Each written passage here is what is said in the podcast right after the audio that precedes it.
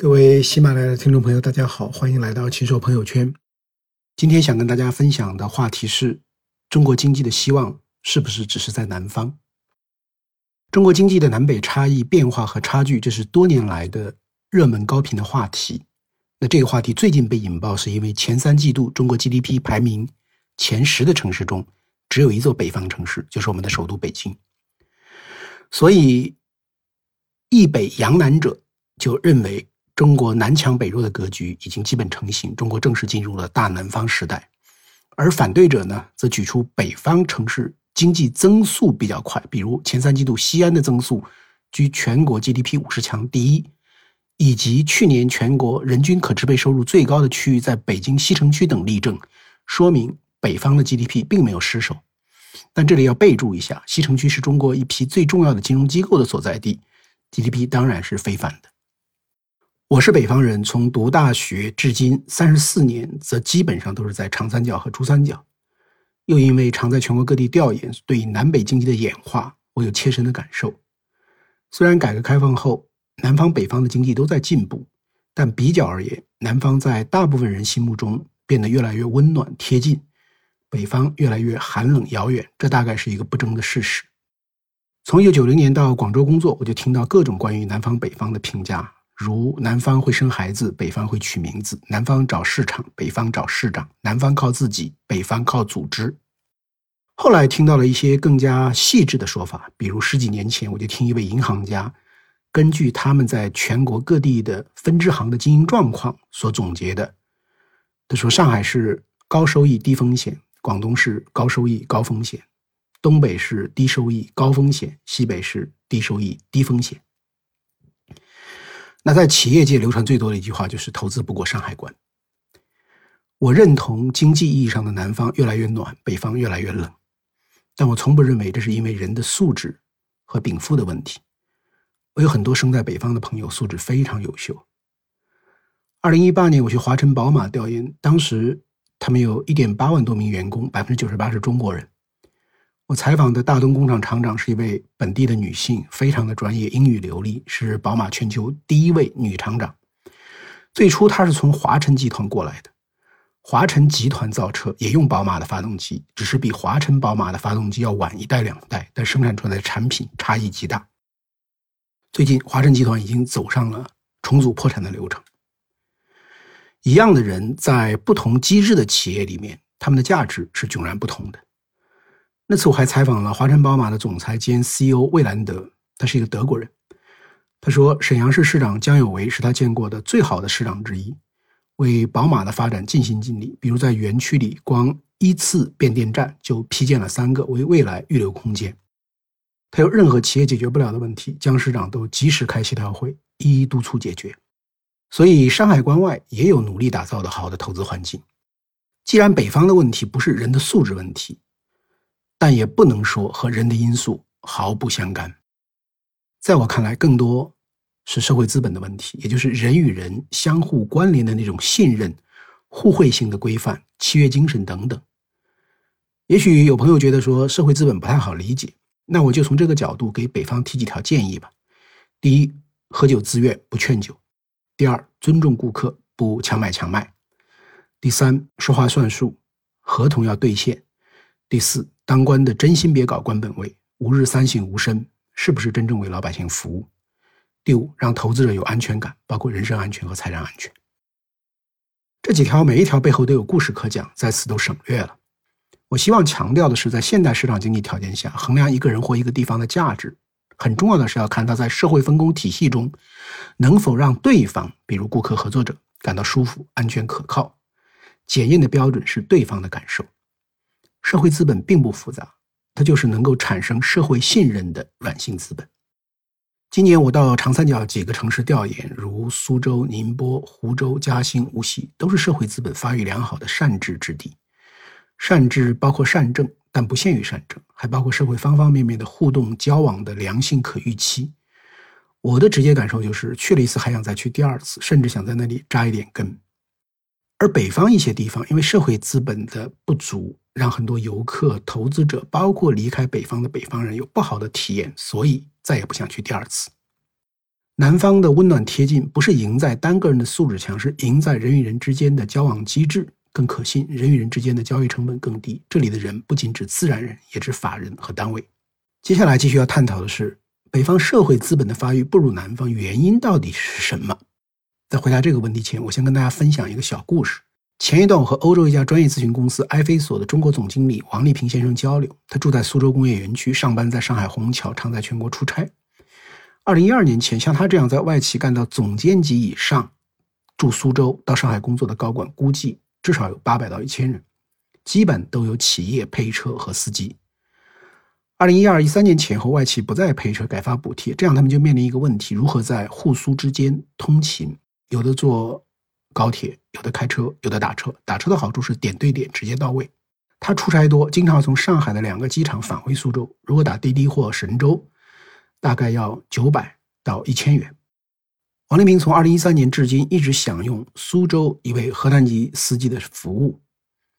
虹桥机场到苏州的家两百八十元，浦东机场到苏州的家三百五十元。这位司机把二零一二、二零一三年前后因外企不再配专车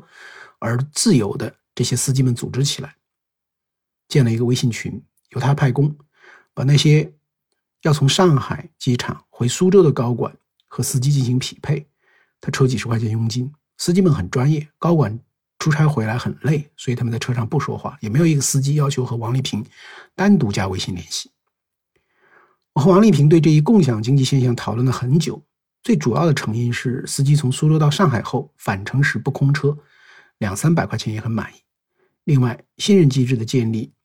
有助于降低交易成本。作为乘客，一直找某个师傅就好了。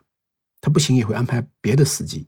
不用每次自己再去想办法。司机的单次收入没有在机场漫天要价的拉客司机高，但稳定，且刚好是回程。拉客司机一次可能拉个高价，但没有熟客，天天都要拉新，会产生很多交易成本，如耗费时间和口舌，回程可能空车。最终我又想到了一个原因，就是市场规模，因为一开始存在着八百到一千名有潜在需求的高管，他们之间有各种联系。所以很容易形成基础性的市场需求，从而支持专业分工，让共享经济的模式成立。绕了这么远，想说的道理如下：一、上海、苏州的经济人口、人的流动性提供了市场机会和市场规模；二、一定的市场规模让分工有效，支持多方受益的市场化机制的形成；三、互信机制能降低交易成本，这种机制越持久，相关方的受益越多。所以最终你会发现什么？形势比人强，市场比人强，因为上海、苏州这样的地方开放的早，与人相关的经济活动更加的活跃充分，创造的机会就多。在机会甘霖下，会产生许多活生生的同时非常有效的自发经济和自由经济模式。相比起来，北方的机会相对比较少。一个北方的煤矿也可能有很大的产出，但主要是靠机器和资本投入，不需要很多人的交流、消费、互动、出差、跨界交互、产生创意等等。所以，北方社会资本发育的不充分，归根结底是北方在向国际化、市场化开放的竞争中，没有获得南方那样的先行一步的便利。光明网评论员有一句评论很准确：“靠山吃山，靠海吃海，地理位置决定了开放便利度。这是南方城市，特别是地处江河出海口三角洲地区的东南沿海城市，能够更快跻身国际产业链和价值链的优势所在。”那这样你就看明白了，一步先，步步先。但开放带来了客户意识、规则意识、契约意识、市场交换意识等等。因为你不按规则和契约办，你达不到客户的要求，订单就不会给你，就挣不到钱。而南方呢，在培育这些意识时，又得到了良好的市场回报，就会激励他们把这些意识固化下来，变成社会资本。长此以往，信任效益的正循环就形成了。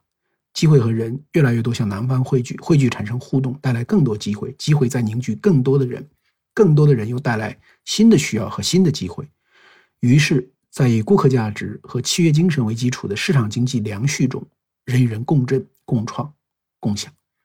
北方很多地方它没有南方那么多的机会，于是某些部门和某些企业就恨不得逮着一个什么机会就吃干榨尽。外来投资者来之前千好万好，只要你来，来之后弄得你遍体鳞伤，甚至死无完肤。表面看是逮着了一个，实现的利益最大化，但一个无辜的受伤者能让十个想来的朋友知难而退，实则是一笔亏大发了的买卖。南方的兄弟姐妹们有很多长处，如务实、勤奋、敢闯敢干，但不要忘了天时地利的机会的作用。如果不是先开放、先和市场对接、先搞民营经济，喝了头啖汤，形成了先发效应，单靠自己的才干和奋斗，不会有今天的成绩，至少成绩不会这么突出。简单说，机会多，城市的可能性就大，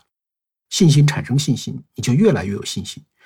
要是机会少，总是失败挫折，怎么可能对未来充满信心，不断开拓呢？最后再来讨论一下，未来北方会不会有机会，还是永远落在南方后面？我的答案是，北方有机会。第一点，北方有多种的经济资源，特别是自然资源，有要素成本优势，也有市场。无论是南方向北方投资转移产能，还是国际资本直接投资北方，北方是有投资价值的。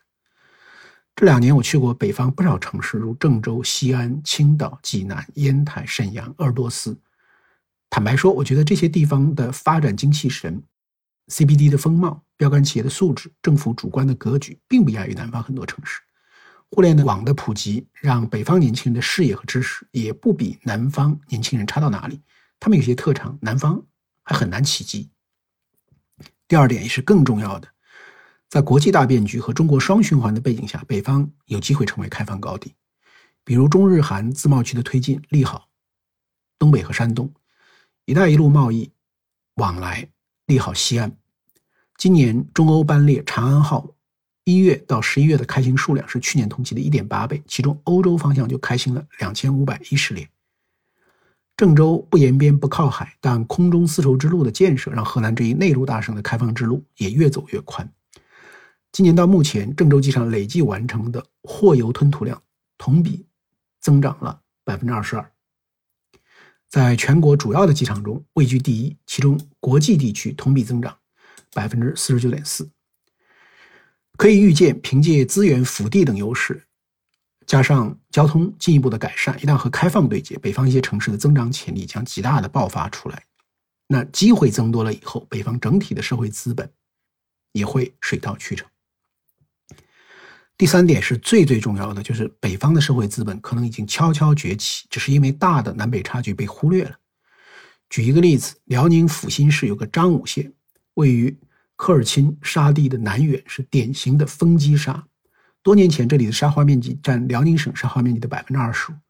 按七级至八级风速测算，沙尘仅需一个多小时就可抵达沈阳。所以，张武过去花了很大力气建防护林，成功固定了六座万亩流动的沙丘。保护了百万亩的良田，成为重要的商品粮基地线。但光靠农业很难富起来。张武的工业非常弱，GDP 占比不到百分之十，也一直找不到出路。几年前，张武深刻意识到，沙可以是害，也可以是宝。因为全国呢在现采、禁采湖沙、海沙，风机沙不在此列。而风机沙中的硅沙是生产各种优质沙及相变沙、覆膜沙等铸造用沙的。最佳材料，所以呢，张武县就走上了发展硅砂产业的道路。他们委托大连工业大学编制了砂产业发展规划，委托中铸协的专家编制了铸造硅砂及铸造产业中长期发展规划（二零一八到二零二五），并连续四年举办了中国铸造硅砂产业发展论坛，叫响了中国沙都的品牌。张武建了两个产业园，用自身的硅砂资源吸引投资者投资，产出原辅料，再找铸件企业入驻。目前这里的硅砂产品占国内铸造用砂市场百分之十以上的份额，是华晨宝马、奇瑞、潍柴等企业发动机壳体铸造专用供应商。过去因沙受害，今天变废为宝，所以命运不是不可改变的。关键是政府、企业家、科研学术机构、社会上上下下的多种力量聚合到一个方向上，把路找对，然后按照市场经济的规律，培养有竞争力的企业、产业和生态。我在北方的调研很少，但我有很多北方的朋友，他们会告诉我北方的故事，让我有所发现、有启发和信心。这些问题都讨论完之后，我来做一个小结：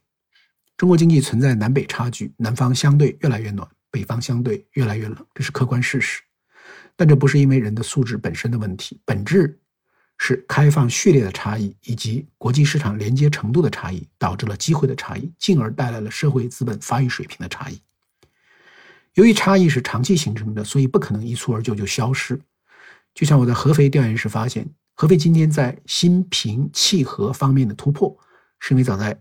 十五年前，孙金龙担任市委书记时就注重制造历史，并且抓住了当时沿海制造业基于成本和市场因素向内地转移的机会，打下了产业发展的基础。像美的、格力都是二零零五年前后大举投资合肥了，他们还带动了上下游的投资。我们总喜欢发射火箭般的成功，但一个地方的发展其实是系统工程，即使给人突然爆发的感觉，追根溯源都是需要扎实根基的。不过，差距不可能迅速缩短，并不等于不能缩短。既然看到了社会资本是发展的关键，而社会资本和开放带来的机会高度相关，北方就应该两手抓。一手抓开放，尤其是对国外企业和国内先进企业；一手从社会资本和市场经济文化的角度抓营商环境建设、诚信体系建设、服务意识建设。每个市民都是投资环境的营造者，更不用说握有权力的官员了。有些投资者可能就是因为一次小小的伤害就离开了，永远不来了。通过开放，把好的投资标杆和知识标杆引进来，竖在眼前，那么它的价值就会通过各种方式外溢出来。提升本地的文明素质以及对 know how 的掌握，这些无形资产不计入城市的资产负债表，但至关重要。我在南方，我深受南方社会资本的温暖。同时，作为出生在黄河边的孩子，我的内心会永远祝愿北方。